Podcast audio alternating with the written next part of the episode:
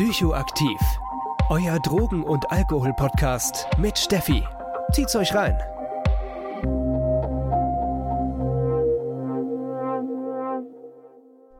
Hallo und herzlich willkommen zu einer neuen Folge Psychoaktiv. Ich freue mich einfach mega, dass ihr wieder mit dabei seid und euch Infos über Substanzen reinziehen möchtet. Und ja, heute geht es ja um Poppers. ich bin seit der vorletzten Stunde, Stunde? Nee, Stunde ist es nicht, Podcast-Folge, bei den Schnüffelstoffen geblieben. Ich fand das Thema irgendwie interessant und habe mich gleich mal noch einer anderen Substanz angenommen, von der ich vor der Recherche tatsächlich auch nicht so viel wusste. Und zwar Poppers. Also ich kannte die Substanz, ich wusste, wie sie verwendet wird, beziehungsweise wusste ich auch, was die Wirkung ist. Aber um es mal ganz ehrlich zu sagen, ich wusste nicht, welche Substanz hinter dieser Sub ja, Substanz hinter dieser Substanz steckt, hört sich sehr komisch an. Ich wusste nicht, welche Substanz in diesen Fläschchen steckt. Ja, denn Poppers werden in so kleinen Fläschchen verkauft. Die sind sehr bunt. Die kann man unter anderem auch in manchen Sexshops kaufen oder auch online. Und ja, scheinen auch auf den ersten Blick erstmal frei verkäuflich zu sein. Da kommen, da kommen wir dann gleich später zu und werden, wie ich gesagt habe, geschnüffelt. Also die werden inhaliert und erzeugen dadurch ihre Wirkung.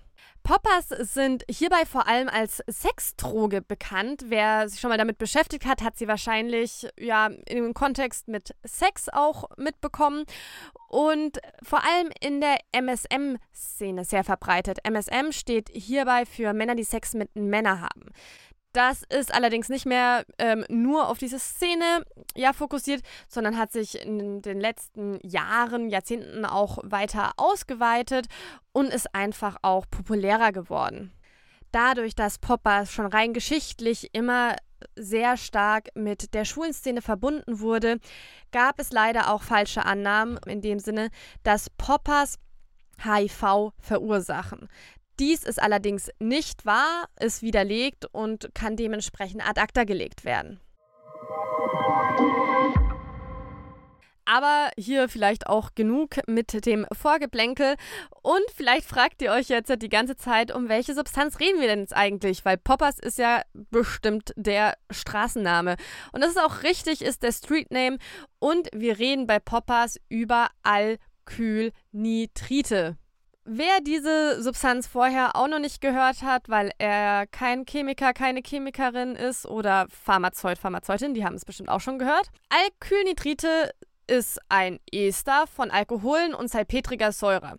Und wer genauso wie ich kein Chemie-Genie ist, ähm, erkläre ich euch kurz, was Ester ist. Ester ist eine Stoffgruppe von chemischen Verbindungen, die formal oder de facto durch die Reaktion einer Säure und eines Alkohols oder Phenols unter Abspaltung von Wasser entstehen. Ich hoffe, ihr seid jetzt schlauer. Ich mache da ja wirklich nicht so ein Geheimnis draus. Ich mh, mm, habe sehr viel über Chemie oder über die Funktion unseres Körpers durch diesen Podcast gelernt. Allerdings war Chemie immer mein schlechtestes Fach. Also ich habe da nach den Laborregeln nicht mehr sehr viel verstanden. Und warum ich das auch so offenlege, ist vor allem, habe ich oft das Gefühl, beziehungsweise merke ich das auch ganz klar in meinem Umfeld, dass viele Menschen, die in sozialen Berufen sind und vielleicht auch den Naturwissenschaften nicht die stärksten Fächer wären. In, in der Schule zum Beispiel und im Sozialarbeitsstudium zum Beispiel äh, sind wir ja recht weit weg von Naturwissenschaften. Wir haben zwar Medizin auch, aber das ist, glaube ich, das nächste, wenn ich mich jetzt so an mein Studium zurückerinnere. Und was ich voll oft mitbekomme, ist, dass es dadurch so Berührungsängste gibt, dass man eben sich gar nicht richtig traut, sich mit dem Thema auseinanderzusetzen. Und ich möchte auch gerne mit diesem Podcast zeigen, man kann sich das einfach trauen. Also ich lese super viel, ich verstehe super viel, ich frage aber auch unfassbar viel ähm, Menschen in meinem Umfeld, die eben Pharmazeuten, Pharmazeutinnen sind oder Toxikologen. Hier gehen schöne Grüße raus an den Fabian Peter Steinmetz, der mich auch immer großartig unterstützt. Und lass es mir einfach erklären und nochmal erklären und nochmal erklären, bis ich es eben verstanden habe und ja, versuche es euch dann in diesem Podcast so einfach wie möglich weiterzuerzählen. So, und jetzt bin ich schon wieder super abgeschweift. Sorry dafür. Wir waren bei Alkylnitriten. So, und Alkylnitrite sind ein Überbegriff. Das heißt, es ist eine Substanzgruppe und beschreibt eben verschiedene Substanzen, die eben in Poppers drin sein können. Hauptsächlich sind es aber das Amylnitrit, das Isopropylnitrit und Cyclohexylnitrit. Das sind so ja die drei Hauptstoffe, die wir sozusagen in Poppers finden. Ich wiederhole nochmal: Amylnitrit, Isopropylnitrit und Cyclohexylnitrit. Ging beim zweiten Mal auf jeden Fall deutlich besser wie beim ersten Mal. Und genau, diese Alkylnitrite sind entweder einzeln, aber auch manchmal gemischt in diesen Poppers drin. So, jetzt hat das Ganze schon mal einen Namen und jetzt schauen wir uns nochmal genauer an, was sind Poppers, was ist das für eine Wirkung und wie ihr es aber auch von mir kennt, schauen wir uns als allererstes noch die Geschichte an. Zu Isopropylnitrit und Cyclohexylnitrit habe ich ehrlich gesagt gar nicht so viel Geschichte gefunden. Aber zu Amylnitrit. Das ist nämlich auch ja, medizinisch verwendet worden und ihr wisst ja, wie es ist, das kennen wir eigentlich schon aus anderen Geschichten. Sobald es medizinisch verwendet wird, kann ich auch ein bisschen was zur Geschichte sagen. Amylnitrit wurde 1844 von dem französischen Chemiker Antoine Jerome Ballard. Verdammt, ich muss mich endlich angewöhnen, dass ich vorher mir erklären lasse, wie man französische Namen ausspricht. Das ist immer so peinlich, ich hatte nie Französisch. Aber Ballard schreibt man B-A-L-A-R-D. Genau, auf jeden Fall hat Antoine, dieser Chemiker, 1844 das Amylnitrit hergestellt und 1859 wurde es das erste Mal beschrieben und zwar mit den Worten, dass es für Errötungen der Haut sorgt und auch im Gesicht und im Nacken es einfach zur Errötung kommt, wenn man es inhaliert. Das erste Mal im medizinischen Kontext wurde Amylnitrit 1867 genutzt und zwar zur Behandlung von Angina pectoris. Angina kommt eben davon, dass die Herzkranzgefäße sich verengen und dies führt zum anfallartigen, richtig krassen Schmerz in der Brust. Und durch das Schnüffeln von Amylnitrit konnte, konnten eben diese verengten Herzkranzgefäße sich erweitern und damit konnte der Schmerz sozusagen ja behandelt werden oder ja bei einem Anfall gab es dann eben dadurch eine Medizin, die dafür genutzt werden konnte. Weil Amylnitrit aber von einer super kurzen Wirkdauer ist, wurde für die Behandlung von Angina pectoris inzwischen Nitroglycerin verwendet. Ursprünglich waren Nitrite in zerdrückbaren, mit einem Netz umschlossenen Glaskapseln, die sogenannten Perlen, erhältlich. Und diese Perlen wurden eben mit dem Finger zerdrückt, wobei eben so ein knallendes Peng-Geräusch entstand und dann eben anschließend von den Patienten damals inhaliert. Und durch dieses charakterische, knallende Geräusch, das eben durch diesen Vorgang von diesem Zerdrücken dieser Glasperle entstanden ist, kam eben der Begriff Poppers, den wir bis heute eben auch noch haben. Amylnitrit blieb bis September 1960 verschreibungspflichtig, bis die US-amerikanische Food and Drug Administration FDA diese Vorschrift eben aufhob. Nach der Deregulierung des Medikaments stellten sowohl Apotheker als auch Arzneimittelhersteller fest, dass das Mittel in großem Umfang von scheinbar gesunden jungen Erwachsenen gekauft wurde. Aufgrund von Berichten, dass der Missbrauch der Droge alltäglich geworden war, führte die FDA 1969 die ursprüngliche Verschreibungspflicht wieder ein. Aber durch die Verschreibungspflicht konnte sozusagen der Missbrauch nicht abgewendet werden und 1970 wurde eben das Amylnitrit einfach ausgetauscht durch Isobutylnitrit. Das ist soweit die Geschichte der USA. Ich habe echt ein bisschen gesucht, aber ich habe leider sehr wenig europäische Geschichte gefunden. Ne? Man muss dazu sagen, dass Poppers seit 1970 auch in Europa verbreitet ist, damals auch vor allem in der MSM-Szene. Allerdings habe ich diese Informationen an mehreren von den Verkaufsseiten und ja, das sind jetzt halt nicht die besten Quellen. Ich habe jetzt schon ein paar Mal darüber gesprochen, dass Poppers vor allem in der MSM-Szene verbreitet sind und jetzt halt schauen wir uns doch vielleicht einfach mal die Wirkung an und gucken uns, warum das so ist. Wie bei Lachgas, was wir ja vor vier Wochen uns angeschaut haben, haben Poppers nur einen sehr, sehr kurzen Rausch von ja, ein bis drei Minuten, in super seltenen Fällen auch mal bis zehn, aber eigentlich ist nach drei Minuten der Rausch vorbei.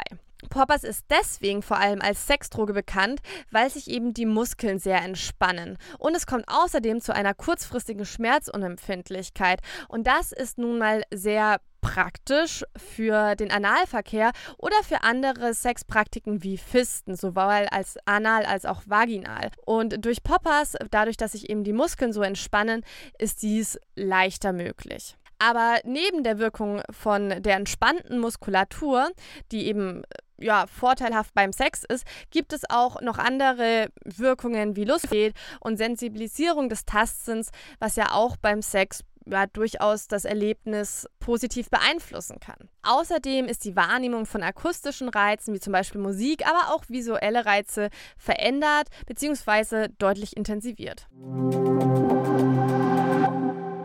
Aber wie kommt es zu dieser Wirkung? Also beim Schnüffeln von Poppers geht die Substanz direkt in die Blutlaufbahn. Das ist eben so, ja, der Punkt, warum auch das Schnüffeln, also die Konsumart von Schnüffeln, problematischer sein können, weil es eben sofort in die Blutbahn geht. Und von der Blutbahn auch sofort ins Herz und ins Gehirn. Und das sind sehr, sehr wichtige Organe, wie ihr euch denken könnt. Zwar kommen Poppers nicht durch die Blut-Hirn-Schranke, allerdings kommt es durch die Erweiterung von Gehirngefäßen zu erhöhten, erhöhten erhöhten Hirndruck. Und dieser erhöhte Hirndruck, der ist eben für das High zuständig, das ich vorhin beschrieben habe. Also die Luststeigerung, das Gefühl von Intimität, das Wärmegefühl, diese intensive Wahrnehmung. Das kommt eben durch den erhöhten Hirndruck, den wir aufgrund des Popperskonsums bekommen. Die entspannende Wirkung der Muskulatur kommt jedoch durch die Reduktion von dem Nitrit zu Stickstoffmonoxid, das als Gasotransmitter fungiert. Dies führt eben zur Entspannung der glatten Muskulatur. Und diese Entspannung der glatten Muskulatur, die gibt es eben dann auch in der Vagina oder auch in dem Schließmuskel des Anuses. Und das ist eben einer der Gründe für die Verwendung von Poppers beim Sex, eben dadurch, dass eben ja die Geschlechtsorgane entspannt werden. Nach circa einer Minute hört das High im Kopf tatsächlich schon auf und es kommt zu einem niedrigen Blutdruck. Allerdings fängt das Herz an schneller zu schlagen, um den niedrigen Blutdruck auszugleichen. Und hier setzen auch schon die ersten unerwünschten Wirkungen an und die schauen wir uns jetzt mal an. Zu den kurzfristigen Nebenwirkungen gehören ein Schwächegefühl, Übelkeit oder es kann sogar sein, dass man ja so Sehstörungen bekommt. Das kommt eben von dem niedrigen Blutdruck. Außerdem kann es zu Schwindel und Kopfschmerzen kommen. Bei einer Überdosierung kann es auch zu einer Ohnmacht kommen, zum Kreislaufkollaps und auch zu Hirnschäden durch den Sauerstoffmangel. Bei andauerndem Gebrauch kann es außerdem zu bleibenden Konzentrationsschwächen kommen sowie eine Verringerung der Gedächtnis- und Reaktionszeit. Als weiteres Risiko bei langem und hohem Konsum werden Herzrhythmusstörungen, Nerven- und Gehirnschäden sowie Leber- und Nierenfunktionsstörungen genannt. Außerdem kann es eben durch die Konsumart des Schnüffelns zu Verätzungen der Schleimhäute kommen, außerdem auch zur Schädigung der Atemwege und zur Schädigung von Niere und Leber. Poppers weisen allgemein nur eine sehr geringe Toleranzentwicklung auf und somit ist das körperliche Abhängigkeitspotenzial ziemlich gering. Allerdings muss man hier sagen, kann es zu einer psychischen Abhängigkeit kommen, beziehungsweise auch zu der klaren Verbindung von Poppers und Sex. Also, dass man bei Dauernutzung von Poppers während dem Sex eben ja den Spaß beim Sex verliert oder das Gefühl hat, ohne Poppers keinen Sex mehr zu haben. Werbung Zur Nachweisbarkeit von Poppers habe ich allerdings nicht sehr viel gefunden. Sie sind ja, und da reden wir gleich drüber, im gewissen Sinne legal und tauchen auch in herkömmlichen Drogentests nicht auf. Ich habe allerdings ein Paper gefunden, da wurde es an zwei Probanden wohlgemerkt, mit, ja, die haben eben eine übliche Konsummenge genutzt und äh, wurden halt innerhalb von 80 Minuten wirklich in kurzen Abständen immer wieder Blut und Urin ähm, abgenommen. Und da wurde eben versucht, diese Alkohole nachzuweisen und es hat nicht geklappt. Trotz allem gehören eben Substanzen, wie es auch Poppers sind, die eben das Bewusstsein verändern, es zu Benommenheit, Schwindel und Konzentrations- und Aufmerksamkeitsstörungen unter dem Konsum kann, nicht vors Steuer und es sollte auf gar keinen Fall mit Autofahren gemischt werden. Wie gerade schon angedeutet, unterliegt der Besitz von Poppers in den deutschsprachigen Ländern, also Deutschland, Österreich und Schweiz, keinen betäubungsmittelrechtlichen Vorschriften und ist damit legal. Der Kauf, Verkauf und Handel von Amylnitrit allerdings ohne Erlaubnis verstößt jedoch gegen das Arzneimittelgesetz in Deutschland.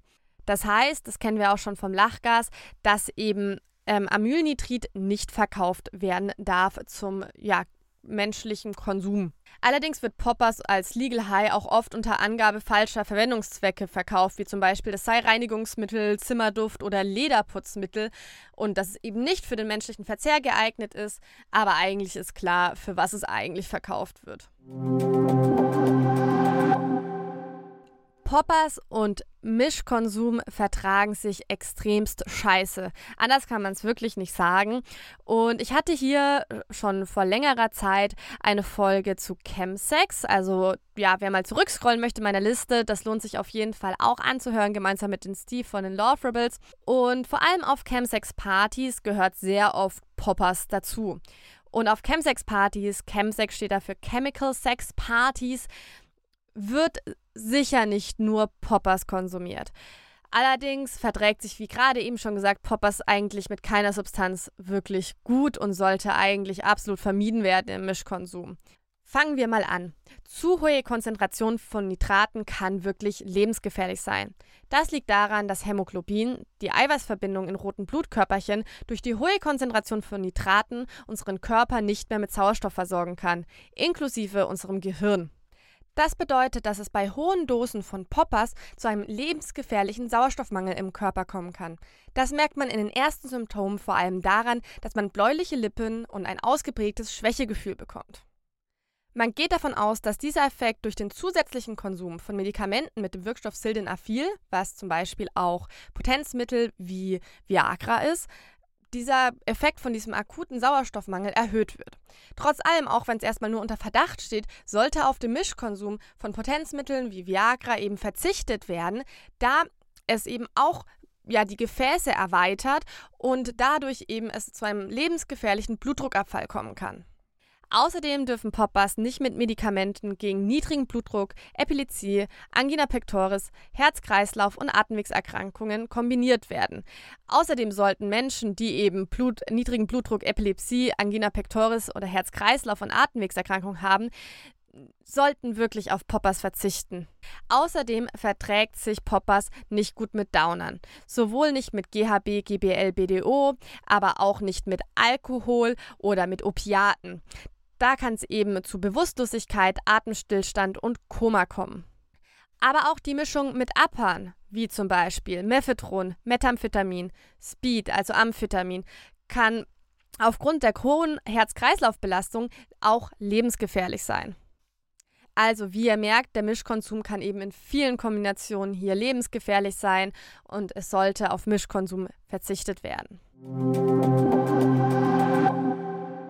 Was zum Thema Safer Use noch sehr wichtig ist, über Poppers zu wissen, ist, dass Poppers super ätzend sind. Also Alkylnitrit sind ätzend. Das bedeutet, ja, Poppers kommen in kleinen Fläschchen. Die dürfen auf gar keinen Fall getrunken werden. Damit verätzt ihr euch die ganze Speiseröhre. Das heißt, sofort den Notarzt rufen. Außerdem dürfen Poppers nicht mit der Haut, Schleimhäuten oder den Augen in Kontakt kommen. Sollte das passieren, auch wirklich den Notarzt rufen.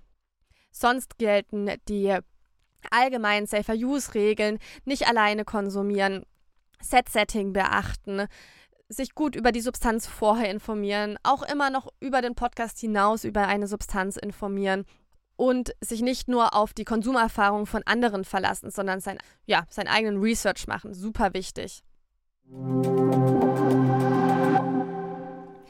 Ja, meine Lieben, das war heute eine kurze und knackige Folge. Ich hoffe, es hat euch gefallen. Ihr habt, wie ich, viel über Poppers gelernt. Und wir hören uns in zwei Wochen wieder. Ich habe jetzt für die nächste Zeit super, super spannende Interviews geplant. Ich bin so gespannt auf meine Gäste. Und ja, freue mich, wenn ihr wieder mit dabei seid. Bis zum nächsten Mal.